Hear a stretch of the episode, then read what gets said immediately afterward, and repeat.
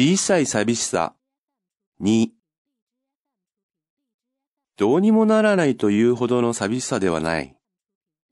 ちょうどいいくらいの寂しさである。それだけここから生まれるものも、そう真剣などうにもならないというものでもない。何か書くか、散歩をするか、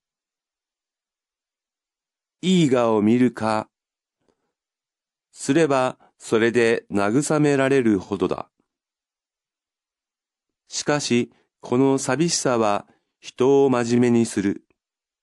しんみりさせる。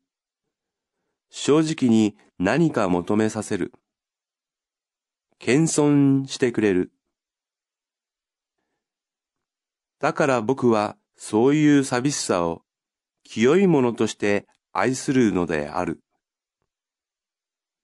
馬鹿にしたくないと思っている。清い憧れである。慰める。真面目。正直。憧れる。